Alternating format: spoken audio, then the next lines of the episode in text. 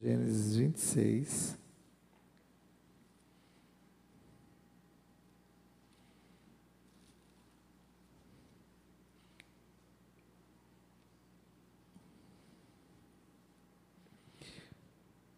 Gênesis 26 faz parte da nossa leitura do dia, né?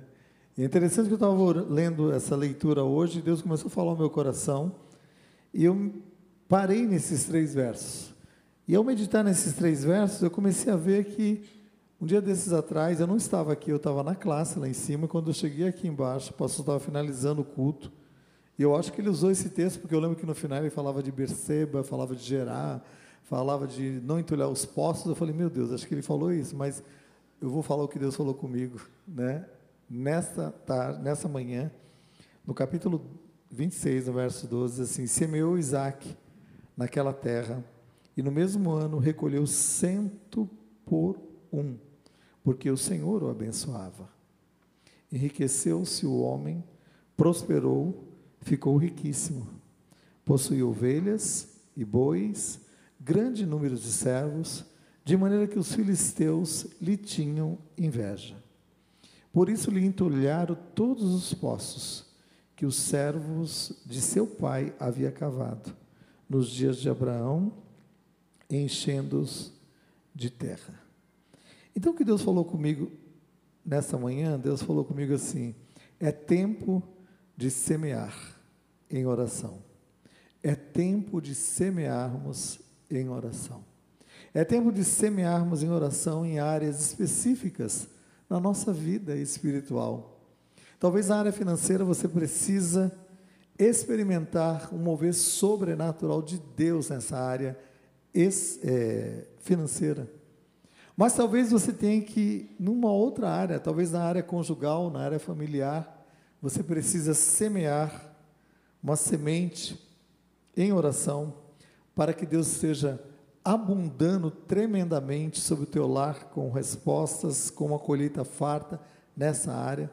Talvez você precise, né, na área profissional, né, semear na parte de Deus, essa boa semente nessa área profissional. E Deus é poderoso para fazer muito mais além do que nós podemos pensar ou imaginar. Então eu não sei qual é a área que você vai estar colocando, mas Deus falou comigo nessa manhã: semear em oração. Semear em oração. E o que me chamou a atenção nesse verso que nós lemos, do capítulo 26, do verso 12 em diante, é que, em primeiro lugar, nós temos que semear no lugar correto. No verso 26, no verso, capítulo 26, no verso 12, diz assim: semeou Isaac naquela terra, e no mesmo ano recolheu cento por um, porque o Senhor o abençoava. Semeou Isaac naquela terra. Então ele estava no local específico que Deus o tinha colocado ali em Gerar. Deus tinha colocado ele ali naquele momento. Então ele estava ali, e aonde ele estava, ali era o local onde ele tinha que frutificar. Onde Deus tem colocado você é o local onde você vai frutificar. Né? Talvez você olhe para sua família e você diga, Deus, mas a família do, do meu vizinho, ou a família do, dos meus familiares é melhor do que a minha. Não, Deus não errou. Deus colocou você dentro de uma família específica, né? Para que através da sua vida você pudesse ser, né, esse semeador, né, para abençoar tremendamente. Então, tem que em primeiro lugar semear no lugar certo. Então, semeou Isaac. Então, eu te convido, né, a não esmorecer diante das dificuldades. Eu te convido a orar, a interceder. Quando o semeador sai a semear, ele lança uma semente, e dentro daquela semente tem todo o poder produtivo, né? Que a árvore, a futura árvore, vai produzir. Então, quando você semeia uma semente, você está semeando algo muito maior do que aquela semente. Então, Deus nos dá essa, essa essa visão ampla de uma maneira espiritual, mas ele mostra de uma maneira bem literal né, na nossa vida né, é, diária. E é interessante porque nós temos o hábito de queremos comer um milho, você vai lá e abre uma latinha, que é o mais rápido, né? Você vai lá, mas você não, muitas vezes não tem a dimensão, né, do que é morar. Talvez alguns de vocês moraram em casa, como eu morei, a gente plantava os, os milhinhos lá e de repente ele começava a nascer, aí começava a crescer, era um pezinho pequenininho, parecia um matinho, né? Depois ia crescendo, crescendo, crescendo e ficava grande. Daí saía uma espiga daqui, saía uma outra aqui. E aí você não tinha noção de quantos grãos de milho tinha cada espiga. Mas quando chegava o ponto da colheita, você pegava, e eu morei, né? Não morei no campo, morei na cidade, mas era tinha condições, era tinha um quintal, tinha algumas alguns pés de, de árvores, né? Tinha goiaba, tinha ameixa, tinha milho, tinha galinha, tinha pato. Aí falou, pastor, você veio da onde? Né? Eu vim da periferia de São Vicente. lá do Joque. Então a gente, hoje já não tem mais nem espaço para isso, né? Porque construíram lá no local, minha mãe construiu, meu pai construiu, está lá. Mas eu lembro nitidamente né, o que a gente tinha na, naquele momento, quando abria aquelas espigas, aí você via aquela infinidade de grãos em volta daquela espiga. Tudo foi produzido por causa de um grão que foi plantado. Então, quando você planta um grãozinho, você colhe muitos grãos, uma colheita farta e abundante. E eu profetizo sobre a tua vida uma colheita farta e abundante sobre a tua vida, sobre o teu lar, sobre o teu casamento, sobre a tua vida profissional, em nome de Jesus. Só que o que acontece? A gente desanima porque na hora de plantar, aí você fica olhando, aí não saiu nada. Rega no outro dia, saiu nada. Três dias, nada. Passa alguns dias, começa uma pontinha verde sair, né? Daquele, meio daquela terra. Eu moro em apartamento hoje, né? E de repente eu misturei lá uma terra e dentro dessa terra que eu tinha juntado para colocar umas plantas lá, tinha uma semente. Eu peguei umas sementes, sementes não, peguei um monte de coisas é, casca de, de, legumes tal, e fui jogando, fazendo compostagem, né, colocando lá e fechei. Só que depois eu coloquei a, aquela terra no, no, balde. E aí começou a nascer um pezinho, eu não sabia o que, que era, uns meses atrás. Hoje, em casa, é, deve ter um metro e vinte, mais ou menos, né, um metro, mais de um metro. É um pé de tomate, ele já está assim, ele está em cima de uma, balcão assim, na nossa área, onde tem um tanque, e ele está em cima, ele está chegando ao teto, e aí já tem vários tomatinhos, né? E eu fui lá embaixo, tem um monte de tomate. Você quer algum pezinho de tomate? Estou brincando, você pode procurar. que aí o que acontece? Começou a nascer um monte de tomate ali, um monte de pezinho de tomate, a gente vai separar ali. Mas aquele grandão, ele começou a nascer e não tem, vamos dizer, uns quatro meses isso. Uns três, quatro meses. Então, de repente, era uma coisa tão pequenininha que começou né, a florescer. Outro dia desses atrás, começou a nascer uma pontinha do negócio lá que eu não sabia o que, que era.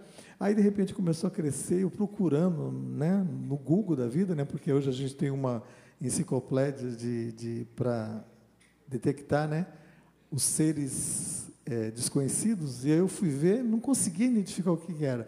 Um dia eu trouxe, eu vi que tinha um outro pezinho estava saindo e era um peão desses peões que você come. Ele estava assim penduradinho assim e ele começou a nascer. Aí eu percebi que era uma árvore. Isso é uma ave enorme.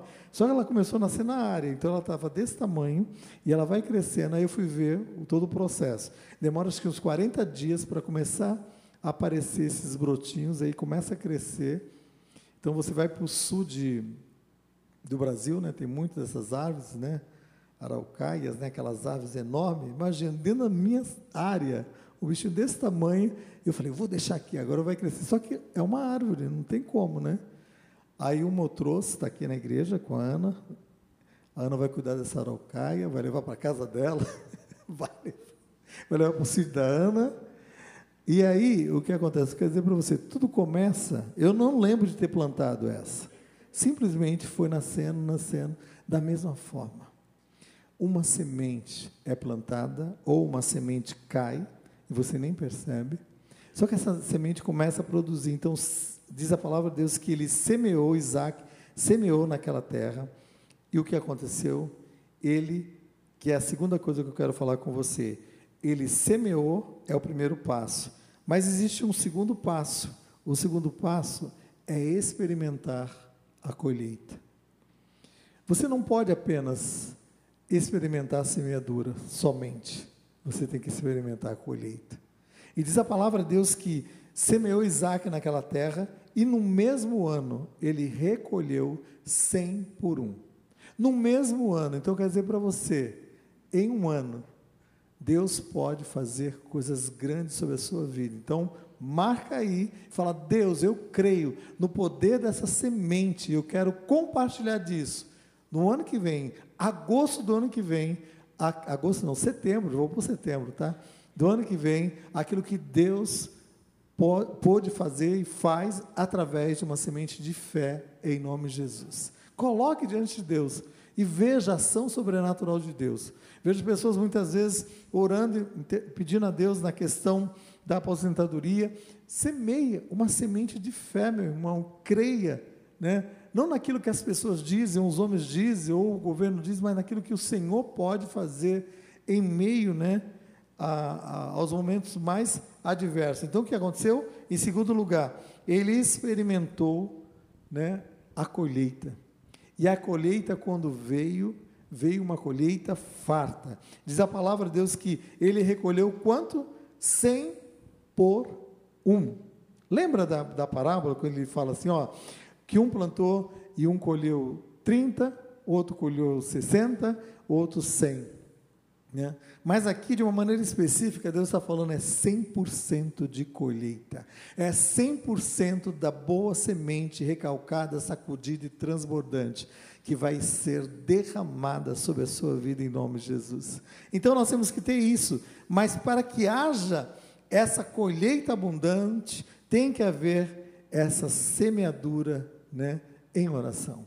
Essa semeadura em oração, esse perseverar em oração olhando e vendo como vendo invisível, olhando e vendo a ação sobrenatural de Deus sobre essa situação que aos olhos humanos é impossível. Ore e veja a ação sobrenatural de Deus sobre essa causa. E a terceira coisa que acontece, em terceiro lugar, é entender que essa colheita farta, essa colheita abundante, não é dependente apenas do local que ela é plantada, não. Diz a palavra de Deus que ele semeou, ele colheu naquele ano 100%. Por que ele colheu 100%? O verso diz. O verso 12 diz. O que, que o verso diz no final? Porque o, o Senhor o abençoava. Então, se nós temos a bênção de Deus, a bênção de Deus é que faz a diferença. A bênção de Deus faz com que você, aonde estiver, a bênção de Deus vai estar. Aonde você estiver trabalhando, a bênção de Deus vai estar lá, abençoando aquele local em nome de Jesus. E talvez você está dizendo, Deus, mas esse local, Deus está me consumindo, está tá difícil. Meu irmão, se Deus não te tirou dali ainda, é porque Deus tem um propósito ali ainda. Um propósito de uma colheita abundante. Então continue orando, continue, que é o terceiro passo, é entender que a bênção da colheita farta vem do alto, vem de Deus. E a palavra de Deus diz assim: olhando não para os montes, não é dos montes que vem o socorro, não é dos lugares mais altos que vem o socorro, não é do Monte Everest, lá no Nepal, que vem o socorro. Não. O socorro vem além desse local mais alto sobre a face da terra. O socorro vem do alto, vem do Senhor, vem dos céus, do Senhor que é o dono dos céus, que comanda todos os lugares mais altos e longínquos. E a quarta coisa, em quarto lugar, esteja vigilante, Porque quando você semeia uma semente de fé em oração, você vai colher. E Deus vai dar uma colheita farta, abundante, porque o Senhor é contigo. O Senhor é que te favorece nesse aspecto da bênção dele. Mas isso não quer dizer que o inimigo não vai se opor. Isso não quer dizer que o inimigo vai te deixar tranquilo. Não, de maneira nenhuma. A palavra de Deus diz assim: que aconteceu? No verso de número é, 13, 14, diz assim: enriqueceu-se o homem, né, que era Isaac, prosperou, ficou riquíssimo ele possuía ovelhas e boi, grande número de servos, de maneira que os filisteus o que tinham o quê? Inveja dele. Então, em primeiro lugar, a oposição começa com esse sentimento do inferno, que é um sentimento de inveja, de querer tomar o lugar de outrem. E a inveja, esse sentimento de inveja é um sentimento diabólico. O opositor de nossa alma, diz a palavra de Deus, antes de ser lançado fora dos céus, ele pensou, ele intentou, né, tomar um lugar que não era dele. Diz a palavra de Deus que Deus, ele intentou este lugar e Deus o lançou fora dos céus.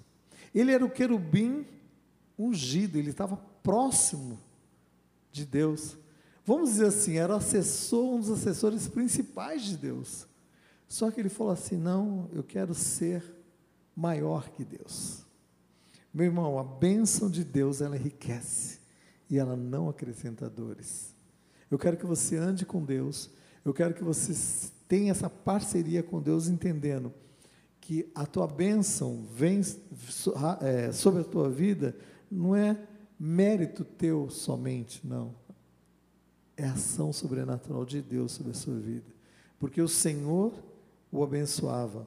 O Senhor abençoava Isaac, e diz a palavra de Deus que a oposição veio. Em primeiro lugar, com esse sentimento de inveja, esse sentimento de despeito. Por que ele é abençoado e eu não sou? Por que ele? E começa nos, na, entre as pessoas mais próximas, às vezes dentro do seu lar, lá no teu trabalho. E você está tão feliz com a tua bênção que você não vigia. E a palavra de Deus diz assim: vigiai e orai. Esteja atento. Seja simples como a pomba, simples como a pomba, com o coração puro, mas seja prudente como a serpente. Então eu vejo muitas vezes a gente perdendo a bênção, porque não é essa prudência, não é essa vigilância. E a oposição chegou de que maneira? entulhando os poços. No verso de número 15 diz assim: E por isso, por causa da inveja, por causa da, da bênção de Deus sobre a vida de Isaac, diz assim: E por isso lhe entulharam todos os poços que os servos de seu pai havia cavado no dia de Abraão, enchendo-os de terra. Para se cavar um poço, nós moramos em, lá em Moçambique, e a água era escassa. Então, para se cavar um poço, eles tinham que ir mais profundo, né? Para pegar naqueles lençóis freáticos da água ali para tirar, e muitas vezes não conseguia. E o que acontece? Quando começava a juntar água num poço onde a gente pegava, esse poço tinha que ser tapado com né, uma, uma tábua, alguma coisa, para não sujeira não entrar ali. E e o que, que eles fizeram? Eles falaram: não, eles não vão usufruir da benécia né, desse, dessa água, não. Vamos entulhar os poços. Vamos tacar areia, terra, nós vamos fechar de novo esses poços. Então, eu vejo o diabo agindo dessa maneira muitas vezes. Na nossa caminhada de fé, ele vai tentar impedir que rios de águas vivas possam fluir de dentro de você. Mas a palavra de Deus diz lá em João, Jesus dizendo assim: aquele que crê em mim, do seu interior fluirão rios de águas vivas, e o diabo não tem poder nem autoridade para entulhar poço algum. E eu quero te convidar nessa noite a se colocar diante de Deus. Deus, eu estou colocando essa semente de fé nessa área, área específica. E eu quero colher neste ano. Então, Senhor, durante esse período de um ano, eu quero colher o fruto dessa semente em nome de Jesus. Então, orando e vigiando, estando atento, louvando a Deus, não sendo levado por circunstâncias ou por atitudes, né, que venham te impedir de usufruir da bênção maior. Porque ainda que o inimigo se levante e tente entulhar a tua vida com lixo, né, tapando os seus poços, o Senhor vai te tirar e vai te levar para um lugar melhor e vai te levar para um lugar, como diz lá nos versos adiante, diz que eles abriram um poço e nesse poço tinha uma fonte de águas correntes. Então que fluía. E é isso que Deus vai fazer. Deus vai fazer com que a água flua de uma maneira abundante, né? Essa ação sobrenatural de Deus seja abundante sobre a sua vida. E com certeza não vai ser águas paradas, estagnadas, né? onde o inimigo possa trazer, né, doenças ou alguma outras coisas ruins, não. Vão ser rios de águas vivas fluindo da sua vida. Eu quero orar, porque eu creio que existem áreas específicas na sua vida que você quer colocar ainda hoje diante do Senhor. Eu te convido a ficar em pé. Se você tem uma área específica que você quer dizer, Deus, eu quero semear esta área em oração, porque eu creio, Deus, que o Senhor pode agir nessa área, Senhor. E eu quero orar por você. Eu quero apresentar diante de Deus a sua vida. E você que está em casa, eu quero apresentar sua vida diante de Deus.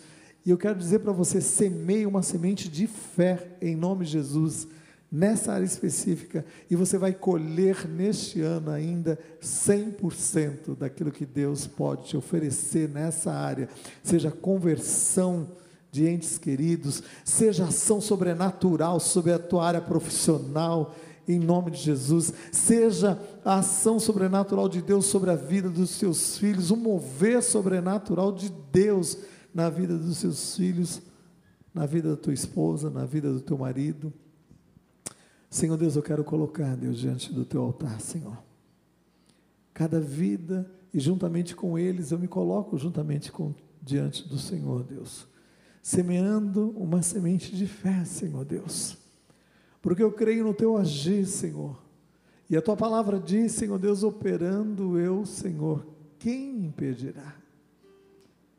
Deus, que não haja empecilho algum, Senhor Ainda que o opositor se levante, Senhor Deus amado, para tentar impedir que a nossa colheita seja uma colheita farta.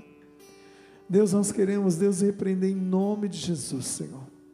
E a tua palavra diz, Senhor Deus, tomai, tomai toda a armadura de Deus. Tomai toda a armadura de Deus. E diz assim: dentro dessa armadura, Existe uma que faz parte da parte externa dessa armadura, que não faz parte da armadura, mas é um conjunto dessa armadura. Ele diz assim: e tome o escudo da fé, com o qual podereis apagar todos os dardos inflamados do maligno, dardos para destruir, para matar, para destruir sonhos, planos, mas que nessa noite caia por terra toda essa ação do inferno. E que, Senhor, tu possas agir sobre este coração, sobre essa vida, Senhor, em nome de Jesus, Senhor. E que nós possamos colher, Senhor, ainda nos nossos dias, nesses dias, uma colheita farta, Deus. Em nome de Jesus, Senhor. Nome de Jesus. Vamos ficar em pé? És fiel em todo tempo. És fiel em todo tempo. Em todo tempo tu és tão, tão bom. Com todo eu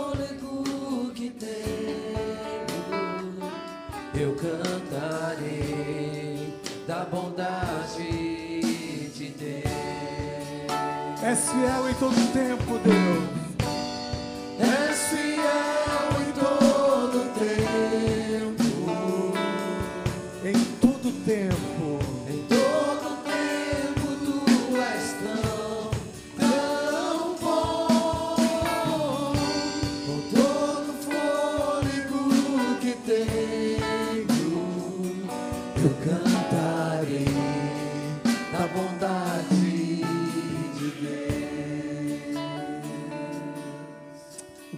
Obrigado, Deus. Obrigado. Obrigado, Deus. A palavra de Deus ela é viva, ela é eficaz. E a palavra de Deus diz assim: que ela é mais penetrante do que espada de alguma de dois gumes. Ela é apta para discernir pensamentos e intenções do coração. Eu tenho certeza que Deus vai trazer uma revelação maior sobre o teu coração em nome de Jesus. Medita na palavra, medita nesses versos. Deus vai falar com você mais coisas, mais coisas, abundantes coisas e ação sobrenatural de Deus, porque Deus é fiel. E como diz esse cântico, Ele é fiel em todo tempo. Ele é fiel em todo tempo. Vamos de novo? Ele é fiel em todo tempo. E você vai cantar e você vai dizer: Deus, tu és fiel sobre essa semente de fé, Senhor. E eu creio, eu creio, Deus, eu creio. Eu vou colher 100%.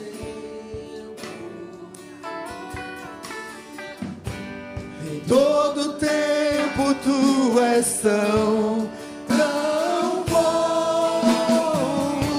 Com todo fôlego que tenho, eu cantarei da bondade de Deus. És fiel em todo tempo. És fiel em todo tempo. Em todo tempo, Senhor. Em todo tempo tu és tão, tão bom. Com todo fôlego que tenho, eu cantarei na bondade de Deus. Eu vou cantar das bondades de Deus, amém?